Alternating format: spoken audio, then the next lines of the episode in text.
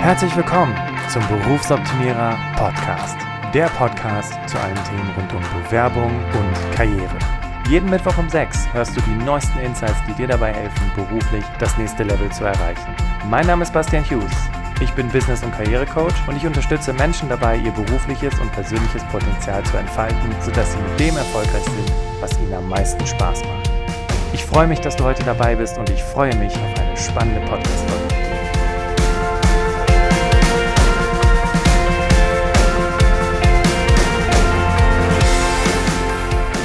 Hallo und herzlich willkommen zu dieser Special-Folge. In der heutigen Folge sprechen wir über sämtliche Fragen, die du hast zum Thema Vorstellungsgespräche. Vielleicht weißt du es oder hast es mitbekommen, ich war vor ein paar Wochen bei Monster. Monster, einer der größten Anbieter für Jobs und habe da ein Webinar gehalten zum Thema Vorstellungsgespräche, authentisch im Vorstellungsgespräch, wie du da vorgehst, was du dafür brauchst und ja, wie du das am besten hinbekommst. Und im Laufe des Webinars, äh, nebenbei bemerkt, waren über 200 Leute online, was echt eine super geile Sache war und echt mega viel Spaß gemacht hat, kamen ganz, ganz viele Fragen rein von tollen Menschen. Und äh, diese Fragen hat mir Monster jetzt vor ein paar Tagen zur Verfügung gestellt. Und diese Fragen werde ich jetzt in dieser Podcast-Folge beantworten. Und falls du sagst, okay, ähm, ich möchte jetzt genau diese, diesen Part hören, diese Frage hören, dann kannst du einfach vorspulen. Ich habe dir dafür in die Show Notes eine, eine entsprechende Inhaltsangabe gepackt, damit du immer weißt, okay, bei Minute, keine Ahnung, zwei, zwei Minuten 50 oder was, da findest du die Antwort zu deiner Frage. Aber falls du nicht beim Webinar dabei gewesen bist, wird diese Podcast-Folge trotzdem für dich interessant sein, weil es geht um die typischen Themen, die typischen Fragen von Personalern. Ich gebe dir einfach mal einen kurzen Einblick wo sehen Sie sich in fünf bis zehn Jahren? Wie kann man die Lücke im Lebenslauf begründen? Welche Schwächen kann ich nennen? Wie gehe ich mit Nervosität um? Also freu dich drauf. Und ich würde sagen, wir steigen ein mit der allerersten Frage. Und die allererste Frage kommt von Christian. Christian fragt, was sind Beispiele für weniger gute Charaktereigenschaften, die man nennen kann, wenn man danach im Gespräch gefragt wird? Also, wenn es darum geht, weniger gute Charaktereigenschaften zu nennen, und ich weiß, woher diese Frage kommt, nämlich Personaler fragen sehr, sehr häufig immer noch die ja, Frage, die so ein bisschen aus den 80er Jahren ist, nennen Sie Ihre Stärken, nennen Sie Ihre Schwächen, ähm, dann ist das natürlich die Antwort auf die Frage, nennen Sie Ihre Schwächen. Du möchtest jetzt gerne Beispiele für weniger gute Charaktereigenschaften haben und ich kann dir sagen, oder beziehungsweise ich kann dir leider damit nicht dienen, Christian, weil wenn ich dir Beispiele nenne, woher, also es sind ja nicht unbedingt deine Schwächen. Und hier kommt mein Tipp zu dieser Frage. Nimm dir die Zeit, mal herauszufinden, was denn deine Schwächen sind. Und jeder Mensch hat Schwächen. Das ist ganz normal. Von daher vielleicht eine kleine Orientierung gebe ich dir noch mit an die Hand. Und du hast es vielleicht auch im Webinar gesehen. Wir hatten ja die Übung mit dem PEATS, also ähm, Problem, Projekt, Erschwernis, Tätigkeit, Ergebnis und Stärken. Und dreh, also anstatt das Wort Stärken, nimmst du einfach das, das äh, Wort Learnings und du überlegst dir einfach mal, wo ist was komplett schief gelaufen? Ja, was hat überhaupt nicht funktioniert? Finde einfach mal ein bis zwei Belege für einen Total-Fail, analysiere den nach dieser Struktur und überlege, was hast du gelernt? Was hast du festgestellt, worin du vielleicht einfach nicht so gut bist? Wo du das vielleicht jemand anderen überlässt? Und dann hast du ganz individuell auf dich zugeschnittene Schwächen, die du vor allem, und das ist ja das Thema bei Authentizität, vertreten kannst und die eben auch absolut ehrlich sind. Andreas hat gefragt, oftmals habe ich in Bewerbungsgesprächen erlebt, dass zum Beispiel ERP-Kenntnisse abgefragt werden. Aktuell erwähne ich, dass ich mir da ab und zu einen Bericht aus SAP FI ziehe, aber nicht regelmäßig damit arbeite. Gibt es eine Möglichkeit, die Frage souveräner zu beantworten? Geht ja um generelle Themen. Meistens hat man nie alle Kenntnisse der Stellenausschreibung komplett. Lieber Andreas, das allererste, was mir kommt bei diesem Part deiner Frage, ist vielleicht eine Gegenfrage zu stellen. Wenn du nämlich gefragt wirst, wie deine ERP-Kenntnisse sind, könntest du beispielsweise sagen, nun, in meinem Lebenslauf können Sie sehen, dass ich mit SAP gearbeitet habe, aber was genau soll denn in diesem Job mit SAP gemacht werden? Und dann guckst du, was ist die entsprechende Antwort? Und dann weißt du auch, kennst du dich damit aus oder eben nicht. Das Gute ist, wenn du eine Antwort bekommst, womit gearbeitet werden soll oder wie damit gearbeitet werden soll, kannst du für dich immer noch überlegen, ja gut, aber habe ich vielleicht Grundkenntnisse, ähm, ich weiß nicht, bei SAP sind im Grunde genommen ja auch die, ähm, die Icons, die Einstellungen relativ ähnlich, kann man sich das herleiten? Und das ist halt eben auch nochmal für dich, lieber Andreas, grundsätzlich ein Thema, ähm, Stelle Gegenfragen. Das ist ganz, ganz wichtig. Meistens bekommen wir im Personal, im Vorstellungsgespräch eine Frage zugeworfen und glauben, wir müssen die direkt beantworten. Und du musst nicht jede Frage direkt beantworten, du kannst immer eine Rückfrage stellen. Du kannst also wirklich an der Stelle sagen, okay, ja, ERP-Kenntnisse, ähm, was soll denn genau damit gemacht werden?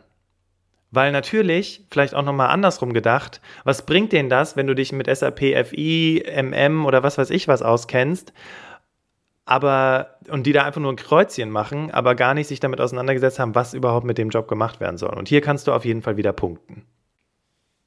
Die nächste Frage ist von Jan Hendrik. Wie kann man auf die Frage eingehen, wo sehen Sie sich in fünf bis zehn Jahren? Nun, Jan Hendrik, tja, wo sieht man sich in fünf bis zehn Jahren? Ganz ehrlich, wenn mir jemand diese Frage stellt, fünf Jahre kann ich vielleicht noch sagen. Ja, fünf Jahre, da kann man antworten mit, nun, bis dahin habe ich mich entsprechend eingearbeitet, habe erste Projekte alleine geleitet, ähm, habe vielleicht auch schon die erste Beförderung hinter mir. Zehn Jahre, ganz ehrlich, in der heutigen Zeit kann dir das keiner sagen. Und wenn du also jetzt eine Antwort auf die Frage haben möchtest, wo sehen sich in fünf oder zehn Jahren, tatsächlich ganz realistisch würde ich einfach sagen, in zehn Jahren, ganz ehrlich, kann ich Ihnen nicht sagen. Also, wenn Sie sich meinen Lebenslauf angucken, oder das ist jetzt ein konkretes Beispiel, ne, aber vielleicht, wenn Sie, wenn man sich jetzt einfach mal anguckt, was in den letzten zehn Jahren bei uns in der Politik los war, was in der Arbeitswelt los war, das kann keiner so richtig sagen und deswegen kann ich Ihnen auch nicht sagen, wo ich mich in zehn Jahren sehe, beruflich. Ne? Und damit kannst du die Frage sehr, sehr genau beantworten. Fünf Jahre, da ist mein Tipp, mach dir denn wirklich mal Gedanken darüber, was hast du dir vorgestellt, als du dein Studium gemacht hast, deine Ausbildung gemacht hast? Was hast du dir vorgestellt, als du diesen Job ergriffen hast, den du heute machst? Und was ist tatsächlich dein Plan für die nächsten drei bis fünf Jahre? Übrigens auch noch ein ganz heißer Tipp. Wenn man dir diese Frage stellt, in fünf Jahren, in zehn Jahren, in keine Ahnung was Jahren, kannst du auch sagen, nun, ich kann ihm vielleicht nicht sagen, wo ich in fünf Jahren, wo ich mich da sehe, aber in drei Jahren kann ich Ihnen ziemlich konkret sagen, was mein Plan ist. Das kann ich, das habe ich tatsächlich auch schon, so schon für mich ausgearbeitet. Die nächste Frage ist von Kerstin. Die nächste Frage kommt von Kerstin und es ist eine zweigeteilte Frage. Kann ich einfließen lassen, dass spannende Projekte und Abwechslung gegeben waren und mir die Sicherheit als Alleinerziehende wichtig ist? Natürlich kannst du einfließen lassen, dass spannende Projekte und Abwechslung gegeben waren. Absolut gar kein Problem. Zeigt ja vielleicht auch, und das ist auch wieder ganz, ganz wichtig im Sinne der Authentizität, ist dir das wichtig, dass spannende Projekte und Abwechslung gegeben waren? Ich entnehme jetzt einfach mal deiner Frage ja. Und deswegen kannst du da ganz ehrlich sein. Und das Zweite, dass dir die Sicherheit als Alleinerziehende wichtig ist, da müssen wir so ein bisschen tiefer reingehen, weil tatsächlich könntest du die Frage ganz ehrlich beantworten, dass dir die Sicherheit wichtig ist, wenn du Menschen vor dir sitzen hast, die selber Kinder haben, die sich da hineinversetzen können. Wenn du da jemanden sitzen hast, der noch keine Kinder hat und falls du das auch noch nicht rausgefunden hast, dann wäre ich mit der Antwort sehr, sehr vorsichtig. Weil wenn du dich auf einen Job bewirbst, natürlich geht es um Sicherheit, natürlich geht es um Gehälter, aber in erster Linie geht es um deine berufliche Kompetenz. Das heißt, das Thema Sicherheit als Alleinerziehende, Geld, ich brauche eine Gehaltserhöhung, weil ich habe eine Mieterhöhung bekommen oder sowas, das ist im Grunde genommen im beruflichen Kontext absolut fehl am Platz.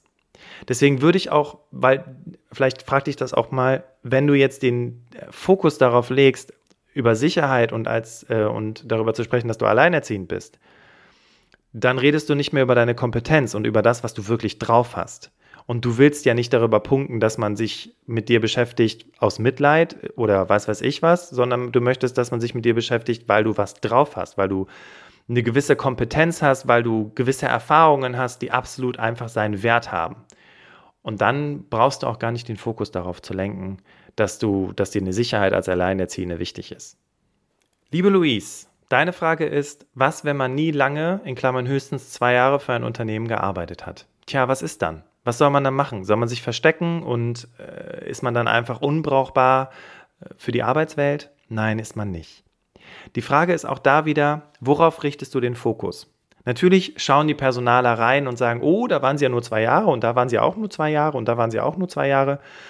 Aber wenn du den Fokus davon weglenkst und sagst, naja, aber dafür bin ich sehr, sehr anpassungsfähig, kann mich schnell äh, in, in, in Jobs, in Aufgaben reinarbeiten, habe eine hohe, habe eine schnelle Auffassungsgabe, dann lenkst du den Fokus wieder auf deine Kompetenz und redest halt nicht mehr darüber, dass du nur so kurz da warst. Weil der Punkt ist auch, je nachdem, von wie vielen Jobs wir jetzt sprechen, weil wenn du sagst, nie länger als zwei Jahre, war das jetzt der letzte Job, waren das die letzten zehn Jobs oder was auch immer, du willst ja auch nicht ständig immer wieder sagen, ja, und hier war Insolvenz und hier war ein befristeter Vertrag und hier war das, weil auch da wieder, du lenkst den Fokus im Vorstellungsgespräch darauf, dass man darüber redet, dass du nicht so lange bei irgendwem beschäftigt warst. Und in meiner Rolle als Personaler seinerzeit habe ich immer gesagt, naja, wer sagt mir denn, dass diese Kandidatin auch bei mir nur maximal zwei Jahre beschäftigt ist, beziehungsweise im Gegensatz, wer sagt mir denn, dass die nicht schon nach zwei Jahren weg ist? Also es kann ja beides sein. Es kann ja auch sein, dass du jetzt endlich die Firma gefunden hast oder den äh, äh, tatsächlich eher die Chefin, den Chef gefunden hast, für den du gerne arbeitest und dass du länger als zwei Jahre bleibst oder dass du sogar ein Unternehmen gefunden hast, was dir eine richtig coole Perspektive bietet. Und auch genau das kannst du thematisieren, wenn man dich darauf versucht festzunageln. Ne? Sie waren ja nur zwei Jahre oder was da beschäftigt. Kannst du genauso argumentieren und sagen, naja gut, klar, das äh, hat seine unterschiedlichsten Gründe und wir können jetzt auch darüber sprechen, warum das wo oder da nicht so lange gedauert hat. Aber was ist denn die, die Quintessenz des Ganzen? Und da komme ich wieder zu dem, was ich gerade gesagt habe. Dadurch habe ich eine schnelle Auffassungsgabe, ich kann mich super schnell in Dinge einarbeiten, ich bin sehr anpassungsfähig und das ist ja schlussendlich der Mehrwert. Die nächste Frage ist von Christian. Und Christian, ich weiß nicht, ob es derselbe Christian ist, der auch ganz am Anfang gekommen ist. Und zwar, was ist von der Frage zu halten, was würden Sie in den ersten vier Wochen in unserem Unternehmen machen, um das Ziel X zu erreichen? Anscheinend ist das eine beliebte Frage bei Vertriebspositionen. Ganz ehrlich, Christian, ich finde, das ist eine ziemlich coole Frage und das ist eine ziemlich coole Frage, auf die du dich auch vorbereiten kannst. Denn im Grunde genommen, um ein bestimmtes Ziel zu erreichen, gibt es ja gewisse Schritte, die einzuhalten sind. Bleiben wir mal beim Thema Vertrieb. Dann müsstest du dir überlegen, gut, ähm, wenn es jetzt um das Thema Vertrieb ginge, ich würde mir erstmal angucken, welche Kunden haben wir denn aktuell, welche Kunden haben wir, aber die bedienen wir gerade nicht. Also sprich, ich würde in die komplette Kundenliste gucken und würde erstmal gucken, welche alten Kunden kann ich reaktivieren. Aber bevor man darauf einsteigt, und jetzt vielleicht auch an dich als Experte, kannst du einschätzen, wenn dir diese Frage gestellt wird, ob das Ziel, was die da nennen, realistisch ist. Weil wenn die dir ein total bescheuertes Ziel geben, sorry, äh, was völlig unerreichbar ist, was völlig übertrieben ist, dann sei bitte auch da ehrlich und direkt und sag einfach ganz ehrlich, ähm, also weiß ich nicht, keine Ahnung, 100.000 Verkäufe in die ersten vier Wochen zu erreichen. Wir reden hier von, von Baumaschinen, das halte ich für sehr unrealistisch. Ich kann Ihnen aber sagen, wie ich es machen würde, wenn, wenn mein Ziel wäre, zehn Baumaschinen in den nächsten vier Wochen zu verkaufen. Dann würde ich es so und so und so und so machen. Also auch hier ganz authentische Antwort, sehr direkt und tatsächlich mit einem Plan. Und falls du diese Frage häufiger hören solltest, weil diesen Podcast hören auch viele Personaler, um sich so ein bisschen ein Bild zu machen, äh, was denn so den Bewerbern durch den Kopf geht, und die jetzt in Zukunft sämtlichen Leuten diese Frage stellen, was würden sie in den ersten vier Wochen machen, um dieses Ziel zu erreichen, dann kannst du dir für die Zukunft schon mal Gedanken machen, okay, wie wäre denn meine Strategie, um in den ersten vier Wochen erste Erfolge zu erzielen? Annika hat eine Frage, die ähnlich ist wie die Frage von Luis. Und zwar, sie hatte immer nur Jahresverträge, wie kann ich das positiv darstellen? Annika, ich würde da jetzt nicht so sehr in die Tiefe gehen. Ich würde tatsächlich erstens sagen, dass du nur Jahresverträge hattest und tatsächlich ist das ja auch üblich in der Arbeitswelt. Und zweitens würde ich auch da wieder nicht den Fokus darauf legen, dass du nur Jahresverträge hattest, weil da kannst du auch sagen, nun, da hatte ich halt nur Jahresverträge und äh, jetzt wäre ja hier die Chance, sofern das auch im ihren Interesse ist, äh, einen längerfristigen Vertrag mit ihnen zu vereinbaren oder, weiß ich nicht, einen unbefristeten Vertrag. Und das zweite ist, ich würde den Fokus darauf legen, was heißt das denn, wenn du immer nur Jahresverträge hattest und wenn du gar nicht länger als ein oder zwei Jahre im Unternehmen sein konntest. Was bedeutet das denn im Sinne deiner Kompetenz und im Sinne deiner Stärken für dich? Und wie kannst du dann eben entsprechend positiv formulieren? Also an der Stelle aber höre ich nochmal in den Part rein, zu der Frage von Luis. Die nächste Frage ist von Maria. Und Maria fragt, wie kann man die Lücke im Lebenslauf begründen? Und da gibt es diesen Witz, ähm, Personaler fragt Bewerber im Vorstellungsgespräch, Sie haben da eine Lücke. Bewerber antwortet, ja, aber es war so geil. Im Grunde genommen geht dieser Witz in eine ähnliche Richtung, wie du diese Frage begründen oder beantworten könntest. Erstmal, was sind denn die Gründe für die Lücke? Erstens.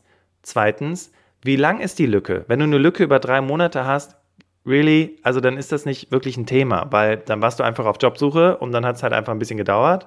Und überlege, wann ist die Lücke? War die Lücke zum Beispiel in den Sommerferien oder über den Jahreswechsel? Dann könntest du die Lücke damit begründen, dass du sagst, naja, da sind halt Ferien und in der Zeit weiß man ja auch, ne, viele Menschen sind im Urlaub, in der Personalabteilung sind Leute im Urlaub, in den Fachbereichen sind Menschen im Urlaub und dadurch manchmal überschneidet sich das und dann dauert es halt einfach länger, bis man eine Rückmeldung bekommt und schlussendlich einen neuen Arbeitsvertrag bzw. eine neue Anstellung bekommt. Andernfalls kannst du die Lücke auch so begründen, dass du überlegst, okay, was habe ich denn in der Zeit gemacht? Ja, wenn du, wie gesagt, wenn du nichts gemacht hast die letzten anderthalb Jahre, äh, das bezweifle ich. Angenommen, du bist jetzt vielleicht Mutter ein Freund von mir hat mich letztens gefragt, Bastian, ich bin ja jetzt auch seit Anfang des Jahres auf Jobsuche. Ich kann ja jetzt nicht mehr wirklich reinschreiben, dass ich äh, aktuell noch bei meinem Arbeitgeber beschäftigt bin, weil ich habe ja bis Februar da gearbeitet. Bis vor ein paar Monaten konnte man das noch. Hier übrigens auch der Tipp, ne? wenn du gerade mal zwei oder drei Monate raus bist, könntest du auch noch den Lebenslauf so lassen, als hättest du ihn jetzt nicht aktualisiert und als würdest du halt immer noch da arbeiten, dann fällt das halt auch nicht so ins Gewicht. Aber wenn es schon lange her ist, er ist jetzt vor kurzem Vater geworden, das heißt, in seinem konkreten Fall konnte man halt eben sagen, Elternzeit. Wenn du jetzt keine Kinder hast und auch Elternzeit nicht funktioniert und du wirklich anderthalb Jahre gar nichts gemacht hast, Maria, gar nichts, nickes, also auch keine Bewerbungen geschrieben oder sonst irgendwas, dann bin ich tatsächlich auch ratlos, muss ich ganz ehrlich sagen. Aber ich glaube nicht, weil sonst hättest du dich nicht zu diesem Webinar angemeldet, würdest da um 18 Uhr sitzen abends und dich mit dem Thema Bewerbung beschäftigen, freiwillig.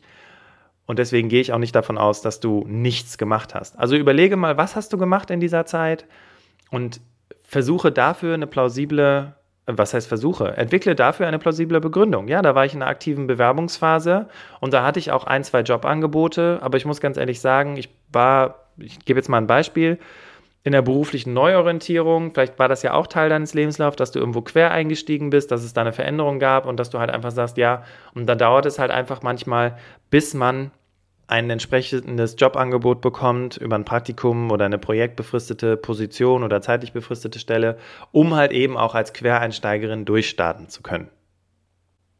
So, Lücken im Lebenslauf kommt, wie gesagt, extrem darauf an. Ich habe jetzt mal verschiedene Beispiele reingegeben. Ich hoffe, du kannst damit was anfangen. Die nächste Frage ist von Marian. Wie kann ich meine Erfahrung verkaufen, wenn ich zwölf Jahre Erfahrung habe, aber nur außerhalb Europas?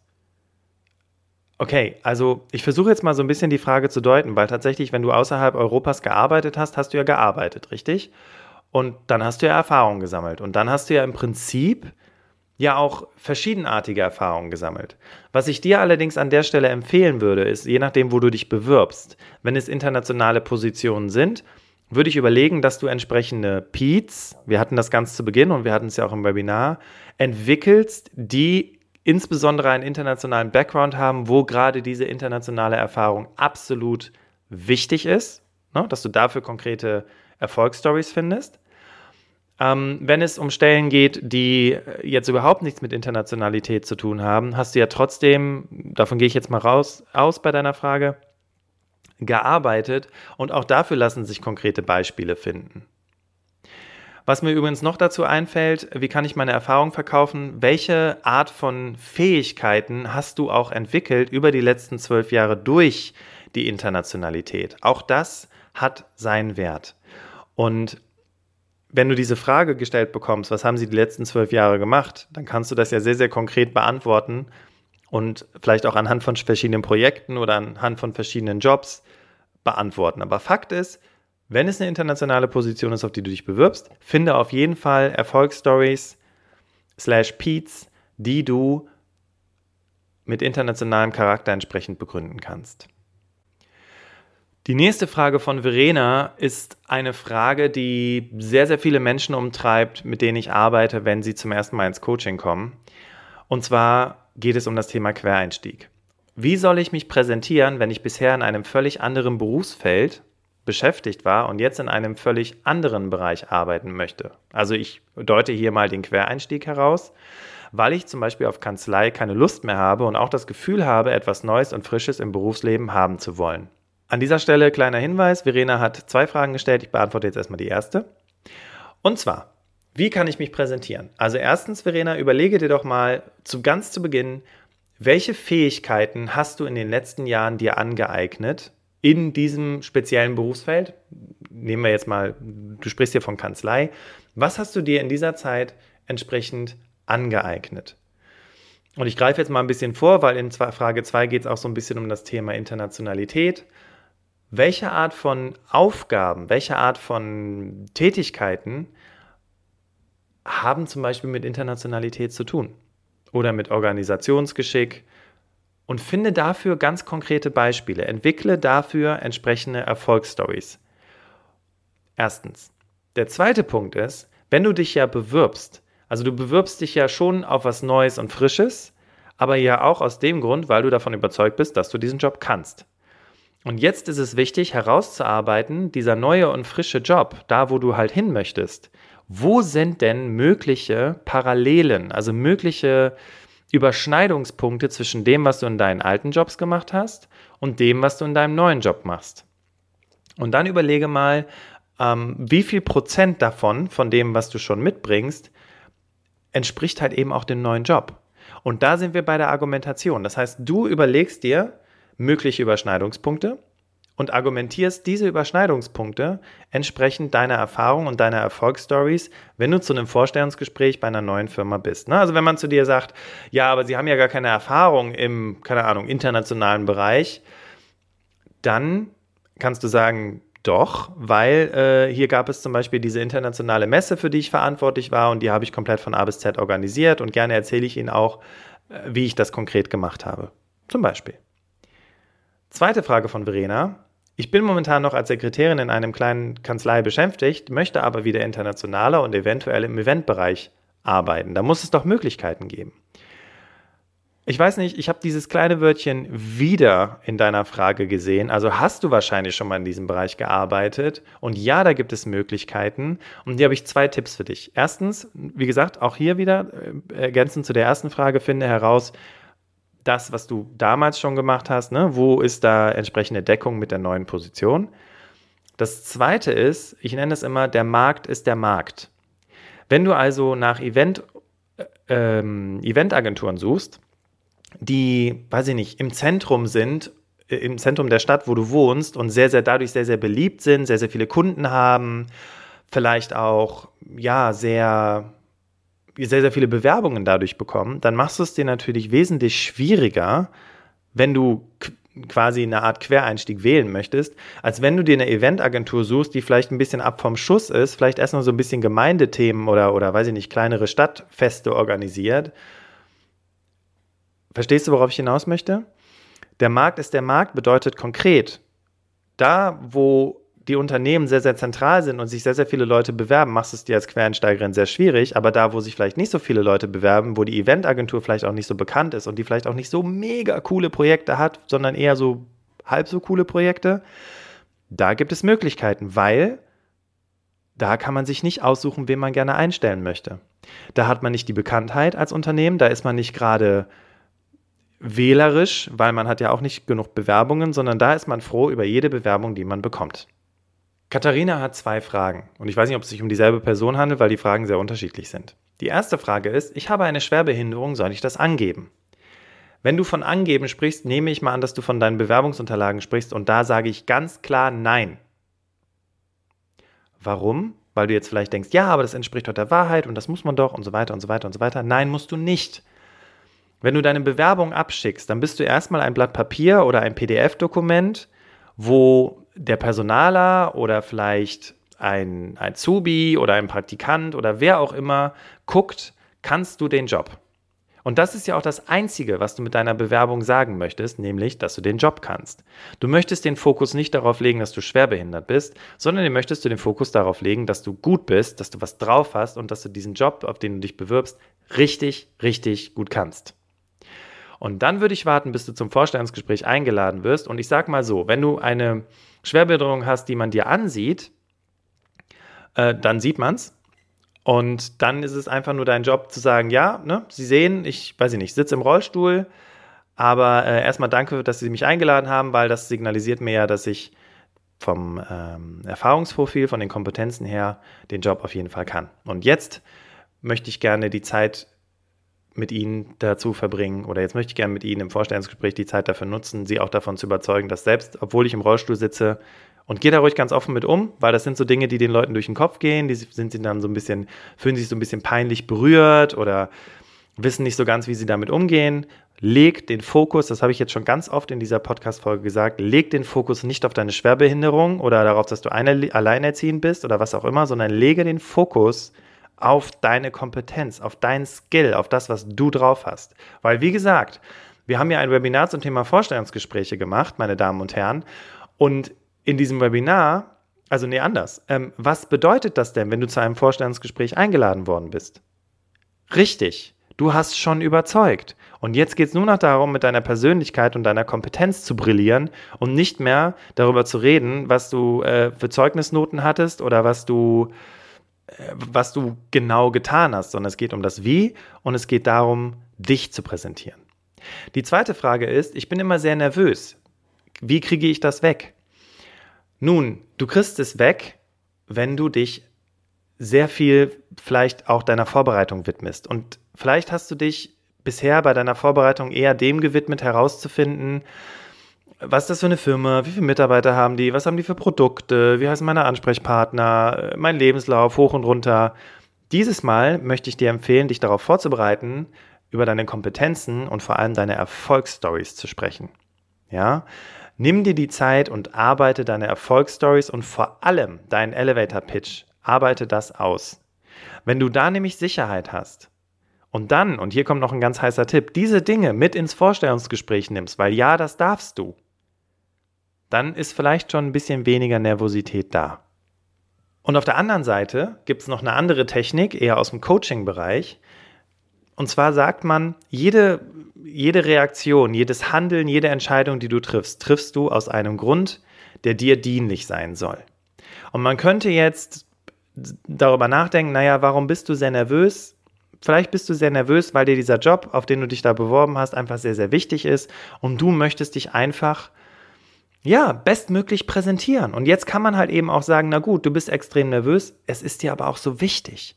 Und dann kannst du dich ja eigentlich auch darüber freuen, dass du nervös bist, weil das gibt dir, ich sag mal, die Gefühls, also das ist ja auch ein Gefühl, das spürt man, Herzschlag, Puls, äh, alles extrem hoch. Wie wäre es, wenn du anstatt dagegen angehst, es einfach begrüßt und sagst, hey, ich weiß, das ist mir total wichtig und ich will diesen Job, weil ich finde diese Firma so spannend. Und dann, und das ist eine Technik, die nennt, ähm, die nennen manche, manche, manche Redner nennen das As-Ising, sprich es offen an. Sag, wissen Sie, dieser Job, diese Position, die hat mich wirklich total angesprochen und ich freue mich jetzt mit Ihnen darüber zu sprechen, ob ich die Richtige dafür bin und bitte entschuldigen Sie meine Nervosität, aber ich habe wirklich ganz, ganz großes Interesse an dieser Position. Also fassen wir nochmal ganz kurz zusammen, das war jetzt ein bisschen ausführlicher. Erstens, bereite dich vor. Wenn du immer noch nervös bist, begrüße doch mal die Nervosität und freue dich darüber, weil das signalisiert dir ja, hey, das ist mir total wichtig. Und das dritte ist, geh ganz offen damit um. Und vielleicht geht es damit schon weg. Liebe Alexandra, du stellst die Frage nach den Schwächen. Und hier möchte ich sehr, sehr gerne auf die Frage von, jetzt muss ich mal ein bisschen scrollen. Genau, auf die erste Frage von Christian verweisen. Und zwar, wenn sie dich fragen, welches sind deine Schwächen und du hast keine Ahnung, wie du das beantworten willst und du suchst jetzt fieberhaft nach Beispielen, lass es. Lass es mit den Beispielen. Finde heraus, wo gab es richtig krasse Fails, ne? Hashtag Fail. Und analysiere die nach dem Modell, wie wir auch die Erfolgsstories analysiert haben. Finde heraus, was war das Problem, was war die Erschwernis, was hast du getan, ähm, was war das Ergebnis ja, dass es tatsächlich eher schief gelaufen ist und was kannst du für dich herausfiltern, was du halt eben einfach nicht so gut kannst. Und auch an dieser Stelle, Schwächen sind in Ordnung. Die Frage ist nur, wie gehst du damit um? Und wenn du ganz offen damit umgehst und sagst, es ist okay, dass ich diese Schwächen habe, weil ich bin da halt einfach nicht gut drin, aber es ist ja gut, dass wir in einer Firma arbeiten und mehrere Menschen hier sind mit ganz unterschiedlichen Profilen, dann weiß ich, wen ich fragen kann. Also, auf deine Frage, welche sind deine Schwächen? Finde zwei, drei Belege, wo ist was richtig schief gelaufen und dann hast du auch eine entsprechende Antwort und kannst es sogar belegen, könntest sogar was dazu erzählen. Und wenn du wirklich den Vogel abschießen möchtest, sprich über Learnings. Was hast du in dieser Zeit über dich gelernt? Weil dadurch kannst du bei Schwächen, wenn du Learnings erwähnst, auch immer signalisieren, hey, ich bin fähig zu reflektieren, ähm, ich weiß, wo meine Grenzen sind. Vielleicht eine kurze Anekdote. Ein Bekannter von mir erzählte, dass er zu einem Vorstellungsgespräch eingeladen war und er sollte eine Präsentation halten und am Ende haben sie ihn gefragt, ob er irgendwas besser machen würde an seiner Präsentation. Und er hat gesagt, nö, alles perfekt. Und ähm, schlussendlich haben sie ihm abgesagt, weil sie gesagt haben, er ist nicht fähig zu reflektieren. Also, die Menschen, die Personaler, die Fachbereiche wollen authentische Menschen, also darfst du damit auch authentisch umgehen. Ali hat eine Frage, die ich sehr, sehr häufig auch in meinen Seminaren gestellt bekomme, wenn Menschen noch ganz, ganz am Anfang ihrer Karriere stehen. Also sprich, die haben vielleicht gerade eine Ausbildung gemacht oder noch nicht mal eine Ausbildung oder gerade ihr Studium beendet. Und zwar, was soll ich denn erzählen, wenn ich gar keine Erfahrung habe? Ali, finde in deinem privaten Umfeld Geschichten. Hast du vielleicht schon mal irgendwas organisiert? Hast du schon mal irgendein Problem gelöst? Gibt es mh, Themen, wo Freunde auf dich zukommen und dich um Hilfe bitten? Hast du vielleicht, äh, weiß ich nicht, ist mal dein Auto liegen geblieben und äh, oder dein, dein, äh, weiß ich nicht, ist irgendwas anderes mal kaputt gegangen und du hast jemanden, bist damit jemanden äh, zur Hand gegangen, hast unterstützt, um das wieder flott zu bekommen. Also es gibt ganz, ganz viele Beispiele tatsächlich aus dem Privatleben. Ähm, Geschichte von einem Kumpel von mir, die kam im Urlaubsort an und das Hotel war überbucht. Und es war sehr spät, weil die sind halt erst sehr, sehr spät geflogen und es war halt eigentlich auch keiner mehr da, mit dem die sprechen konnten, der den Ersatzhotel besorgen konnte. Und wie haben sie das ganze Thema gelöst? Und auch da, siehst du, du findest in deinem Privatleben auch ganz, ganz viele positive Beispiele dafür, wie du Dinge gelöst hast und wie du an Dinge rangegangen bist. Und das Besondere ist, wenn ich mit Klienten daran arbeite, was sind denn konkret deine Stärken und Schwächen, dann gucken wir nicht nur in den Job, sondern wir gucken auch ins Privatleben. Wir gucken uns an, wo ist schon mal was passiert, wo du, wo du spontan reagieren musst. Warum bitten dich deine Freunde um Hilfe? Und falls du da jetzt auch keine Idee haben solltest, frag einfach in deinem Umfeld nach. Ja, für was würdet ihr mich um Hilfe fragen? Was glaubst du, wenn du an mich denkst, womit kann ich dir helfen? Das sind so Fragen, die du stellen kannst, um eine Idee zu bekommen. Und dann kannst du dir daraus, weil da wirst du bestimmt Referenzerlebnisse haben, eine entsprechende Geschichte bauen können. Die nächste Frage ist von Julian. Und auch hier findet sich wieder die Frage nach den Schwächen, die allerdings, und das finde ich sehr, sehr gut, also Lob an die Personaler, nämlich eine Frage stellen, welchen Fehler haben Sie in der Arbeit gemacht oder was ist in der Arbeit schiefgelaufen? Hier wird ganz klar nach Schwächen gefragt und hier finde Belege. Es läuft immer mal was schief. Ja, und es ist okay, dass auch mal was schief läuft. Die Frage ist immer, und das wollen Personaler tatsächlich wissen, wenn sie diese Frage stellen, wie bist du damit umgegangen? Und hier sind die Learnings das Allergeilste, was du erwähnen kannst. Was habe ich denn aus dieser Situation gelernt? Was mache ich in Zukunft anders? Genau so kannst du die Frage beantworten. Welchen Fehler haben Sie in der Arbeit gemacht? Und bitte jetzt nicht irgendwas erwähnen, was jetzt vor einer Woche passiert ist, sondern vielleicht schon ein paar Jahre her ist. Und dann sagst du, naja, es ist mal die und die Situation passiert und ähm, tatsächlich hat das dann dazu geführt, dass das passiert ist. Und ja, als wäre das nicht genug, ist auch noch das schiefgelaufen. Also das ist jetzt ein bisschen übertrieben, wie ich das gerade darstelle. Aber Fakt ist ja, du musst einen Beleg, also wichtig ist, find einen Beleg für diesen Fail und sag dann, ja, natürlich ist das schiefgelaufen und da habe ich auch gemerkt, dass ich da an meine Grenzen gekommen bin. Hashtag Authentizität. Aber was ich daraus gelernt habe, ist, das, das und das. Und heute, dafür, das ist auch ganz wichtig, finde einen Heute-Beleg für diese Vergangenheitssituation. Und heute löse ich die Situation so und so und so und deswegen ist mir dieser Fehler auch nie wieder passiert. Anna fragt, wie genau muss die Stellenbeschreibung passen? Wann ist man klar unterqualifiziert? Das ist auch eine Frage, die mir sehr, sehr gerne gestellt wird, weil viele Menschen danach gucken, dass 100% passt. Und wenn, ich sag mal, äh, weiß ich nicht, die äh, Durchsetzungsfähigkeiten, äh, wenn man die selber nicht hat, dann bewirbt man sich nicht. Grob als Richtung kannst du sagen, wenn ich so die ersten drei Punkte mitbringe, also sprich Studium oder Ausbildung, so Stellenausschreibungen sind ja eigentlich immer gleich aufgebaut, Studium oder Ausbildung, entsprechende Berufserfahrung oder erste Berufserfahrung und entsprechende Kenntnisse oder Fähigkeiten, wenn du diese ersten drei Punkte, wenn du da nichts von hast, dann bist du ganz klar unterqualifiziert. Weil die nächsten Punkte, gutes Englisch, äh, weiß ich nicht, tolles Kommunikationsgeschick, bla bla bla, das sind alles, also mit Ausnahme natürlich der Englischkenntnisse, ne, wenn, es, wenn, da, wenn, da, wenn die Rede davon ist, dass man fließend Englisch kann und du kannst gerade mal ein Bier bestellen in Englisch, dann bist du auch klar unterqualifiziert, weil dann offensichtlich der Fokus darauf liegt, dass man sehr, sehr gut Englisch kann. Aber ein Tipp vielleicht an der Stelle, bevor ich die Frage zu Ende beantworte. Wenn Dinge unklar sind, Beispiel, da ist eine Stellenausschreibung, wo das, die Position beschrieben wird, was die Aufgaben sind. Unten steht, du sollst fließende Englischkenntnisse haben, aber du erkennst nicht, ob das Unternehmen, also wo die Internationalität in diesem Unternehmen ist, wo die Internationalität in der Position und in den Aufgaben ist, dann kannst du übrigens immer anrufen oder nachfragen, weiß ich nicht, per E-Mail oder irgendwie gucken, dass du jemanden rankriegst an die Strippe, um zu fragen, wofür brauche ich denn Englisch? Oder wenn das auch einfach, wenn du einfach keinen rankriegst ans Telefon und es auch für dich einfach nicht beantwortbar ist, dann versuch es einfach mal mit guten Englischkenntnissen und guck mal, ob du eingeladen wirst. Weil, ne, wie gesagt, wenn du die ersten drei Punkte mitbringst, alles gut. Du bist auch ganz klar unterqualifiziert, wenn ein Studium verlangt wird und entsprechende Berufserfahrung verlangt wird. Wenn allerdings ein Studium verlangt wird und oder eine Ausbildung, dann kommst du auch mit einer Ausbildung durch. Und was immer gilt, es sei denn, weil ich habe das auch tatsächlich schon bei größeren Automobilkonzernen erlebt, da kannst du so viel Berufserfahrung haben, in den geilsten Projekten gearbeitet haben, wie du willst. Wenn du kein Studium hast, wirst du abgelehnt. Aber das ist jetzt ein Automobilkonzern, der kann sich mehr oder weniger die Leute aussuchen. Erfahrung schlägt Qualifikation. Wenn du entsprechende Berufserfahrung hast und entsprechend in coolen Projekten gearbeitet hast, dann schlägt das das Studium oder die Berufsausbildung.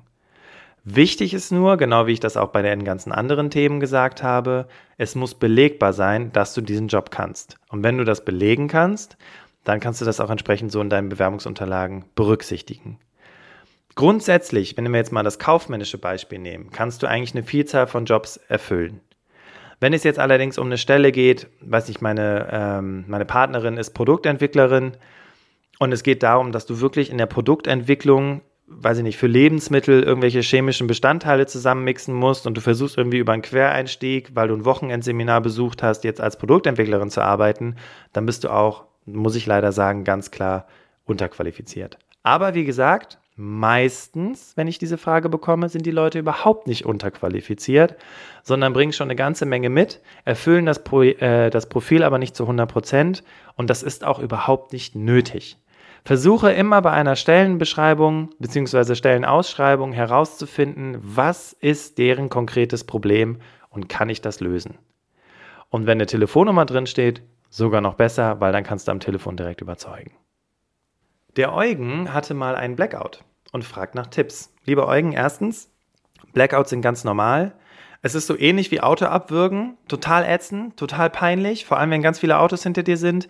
Erstens, Ruhe bewahren. Vielleicht auch offen damit umgehen und sagen, Moment, ich muss mich mal ganz kurz sammeln, weil ich habe da gerade einen Blackout. Und hier kommt der zweite Tipp, hab deine Unterlagen dabei. Wenn du dich fachlich vorbereitet hast, hab alle deine Informationen, die du dir fachlich aufgeschrieben hast, hab sie dabei. Wenn du deine Erfolgsstories geübt hast, weil du jetzt das Webinar besucht hast, weil du diesen Podcast hörst oder warum auch immer, wenn du deine Erfolgsstories vorbereitet hast, hab sie dabei. Wenn man dich fragt, warum sind sie die Richtige, der Richtige für diesen Job, hab die Argumente dabei. Du kannst alles mitnehmen ins Vorstellungsgespräch. Vorstellungsgespräche sind nicht wie Prüfungssituationen. Ganz im Gegenteil. Ich hatte mal eine Situation, da hatte ich einen Bewerber, der hat sich mega gut vorbereitet, hatte sich so eine Mindmap gemacht und meine, meine besten Argumente für diesen Job. Und da habe ich den Bewerber gefragt, sorry, aber was ist das da Buntes, was Sie da dabei haben? Und dann sagt er, ja, das ist meine Mindmap. Ich habe mir Gedanken darüber gemacht, was qualifiziert mich für diese Position und da habe ich mir ein bisschen Gedanken gemacht. Und dann habe ich ihn gefragt, darf ich mir das mal angucken? Und er ist tatsächlich sehr, sehr offen damit umgegangen. Und auch das ist ein Tipp. Geh da ganz offen mit um, weil das macht mega Eindruck. Du hast dich richtig gut vorbereitet und es hat auch auf mich mega Eindruck gemacht, weil dieser Bewerber war genau die richtige Entscheidung, dass wir den eingestellt haben, weil jemand, der sich so gut vorbereitet, der überzeugt. Der weiß auch, wie er argumentieren soll. Deswegen Blackouts, Ruhe bewahren, offen mit umgehen. Tut mir leid, ich habe da gerade echt einen Blackout, da fehlt mir gerade eine Information. Ich muss mal gerade ganz kurz was nachschauen. Nimm dir deine Unterlagen, hab sie auf jeden Fall auf dem Tisch liegen, zieh sie nicht aus der Tasche raus. Ähm, blätter es durch und dann kommst du auch wieder rein. Und vielleicht nochmal wirklich der Appell an alle Menschen, die gerade hier zuhören. Ihr dürft Unterlagen mit ins Vorstellungsgespräch nehmen. Nimmt eure Erfolgsstories mit. Nimmt eure Argumente mit, warum ihr die richtigen für den Job seid. Nimmt eure Strategie für die Gehaltsverhandlung mit, die ihr euch notiert habt. Nimmt alles mit, habt alles dabei und natürlich noch ein paar Blätter, die ihr beschriften, äh, die, die ihr vollschreiben könnt. Eure Informationen zu den Ansprechpartnern und was die für ein Profil haben. Nimmt das alles mit. Es ist erlaubt. Es ist keine Prüfungssituation. Es ist nicht wie in der Schule.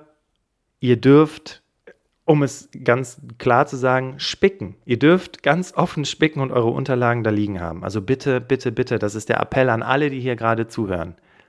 Nimm in Zukunft deine Unterlagen mit ins Vorstellungsgespräch und nicht nur ein leeres Blatt Papier oder dein Lebenslauf, sondern alles, was du dir ausgearbeitet hast. Weil im Vorstellungsgespräch geht es darum, dass du überzeugst. Und es ist okay, Unterlagen dabei zu haben, weil natürlich auch deine Gegenüber entsprechende Unterlagen dabei haben. Vielleicht hast du das schon mal beobachtet. Manche stellen ganz äh, komische Fragen und dann guckst du und dann siehst du, dass sie da einen Leitfaden haben. Glaubst du wirklich, dass die ohne diesen Leitfaden ins Vorstellungsgespräch gehen würden? Niemals. Also warum sollst du keine Unterlagen dabei haben? Die letzte Frage ist von Sigrid. Und Sigrid sagt, viele Funktionen werden wegfallen, einfach nicht mehr gebraucht werden. Was ist da für die Personaler spannend? Was erwarten Personaler hier? Stichwort Innovationsmanagement, in der Kultur, im Mindset von Mitarbeitern, was wird von Personalern erwartet? Also was definitiv von Personalern erwartet wird, ist, dass du dich mit den neuesten Dingen auseinandersetzt. Du musst nicht alles wissen, aber auch da, nicht alle Personaler erwarten das. Schau dir einfach mal das Unternehmen an. Schau dir an, mit welchen Dingen die sich beschäftigen und schau dir an, was die gerade für Themen haben. Was haben die gerade für Projekte am Start? Ist da gerade ein riesengroßes Digitalisierungs- Change-Projekt im Gange, dann bitte beschäftige dich mit der Thematik. Ich meine, das ist ja ganz normal, dass du dich entsprechend vorbereitest und auch nochmal guckst, womit beschäftigen die sich, damit du halt entsprechend deinen Mehrwert auch mit reinbringen kannst. Auf der anderen Seite, ich frage meine Interviewgäste am Ende des Podcasts immer, was sind Ihrer Meinung nach die drei wichtigsten Fähigkeiten von Mitarbeitern der Zukunft? Und was ich ganz, ganz häufig höre, ist das Thema Neugierde, Flexibilität und Bereitschaft, sich mit ganz neuen Dingen auseinanderzusetzen. Und du musst nicht unbedingt auf jeden Zug aufspringen. Äh, du musst nicht unbedingt auf jeden Zug aufspringen, der fährt. Ja, also weiß ich nicht, es gibt wieder ein neues Social Media Tool und du musst dich da jetzt unbedingt anmelden und äh, das Ding die ganze Zeit verwenden und dein Handy quillt über vor irgendwelchen sinnlosen Apps. Aber diese Metapher, die finde ich sehr, sehr schön, die hat mal jemand gesagt. Spring vielleicht doch auf jeden Zug auf, steig auch mal kurz runter ins Abteil, guck dich ein bisschen um, entscheide, ob das für dich passt und dann kannst du ja auch wieder aussteigen oder abspringen. Und ich glaube, das bringt es ganz gut auf den Punkt. Nochmal zusammengefasst, schau dir genau an, womit beschäftigen die sich, interessiert dich das, beschäftige dich selbst damit und arbeite vor allem heraus, weil es geht um nichts anderes im Vorstellungsgespräch, als darum zu überzeugen, wo ist dein Mehrwert. So, Ladies and Gentlemen, das waren jetzt knapp 20 Fragen zum Thema Vorstellungsgespräch. Wir hatten das Thema Schwächen dabei, wir hatten das Thema Lücken im Lebenslauf dabei, wir hatten das Thema neue Themen, neue Medien. Also ich bin davon überzeugt, wir haben eine ganze Menge abgedeckt und ich hoffe, dass du jetzt damit auch weitermachen kannst und äh, wenn das nächste Vorstellungsgespräch ansteht, du jetzt entsprechend gut vorbereitet bist. An dieser Stelle möchte ich dir super gerne etwas empfehlen. Wir haben vor kurzem ein Konzept entwickelt, ein Seminar zum Thema Vorstellungsgespräche. Dieses Seminar heißt Vorstellungsgespräche rocken. Und wir wollen, dass du Vorstellungsgespräche rockst. Am 20.10.2019, also in ein paar Wochen, wo diese Podcast-Folge jetzt rauskommt, und am 19. Januar 2020, das sind aktuell die nächsten Termine für dieses Seminar, findet dieses Seminar im Raum Köln statt, um genau zu sein in Brühl. Du findest alle Informationen jetzt nochmal in den Show Notes oder auf www.berufsoptimierer.de. Melde dich an, wenn du gerade in der Vorstellungsgesprächsphase bist und einfach sagst, hey, ich möchte dieses Thema nochmal vertiefen. Ich möchte nochmal meine Erfolgsstories klar haben. Ich möchte mir auch gerne Input von anderen holen, was ich besser machen kann. An diesem Tag geht es den ganzen Tag darum, deine Fähigkeit im Vorstellungsgespräch zu schleifen, sodass du, wenn du das nächste Mal von dem Personaler die Frage bekommst, erzählen Sie was von sich, entspannt lächelst und deinen ultimativen Elevator Pitch raushaust. Und dass diese Person vor dir sitzt und sagst, okay, äh, krass, cool, next step, ähm, dann erzählen Sie uns doch mal was zu Ihrer letzten Position. Und wieder souverän gehst du an diese Fragen ran. Einige von euch waren, haben was zur Nervosität und was zum Thema Blackout gesagt in Vorstellungsgesprächen. Ich kann dir sagen, wenn du dieses Seminar gemacht hast, dann gehören Blackouts der Vergangenheit an. Jetzt geht es darum, mit deiner Persönlichkeit und deiner Kompetenz zu überzeugen. Und genau diese Themen schauen wir uns beim Vorstellungsgesprächen Rocken Seminar an. Wir haben gerade noch eine Aktion laufen bis zum 25. September. Das Seminar kostet regulär 130 Euro, aktuell kostet es 95 Euro. Ich freue mich auf die nächste Folge mit dir. Das Interview mit Yvonne Schönau geht am Mittwoch raus. Da geht es um das Thema Emotionen im Vorstellungsgespräch und im Job. Und ich wünsche dir einen grandiosen Tag. Wir hören uns beim nächsten Mal.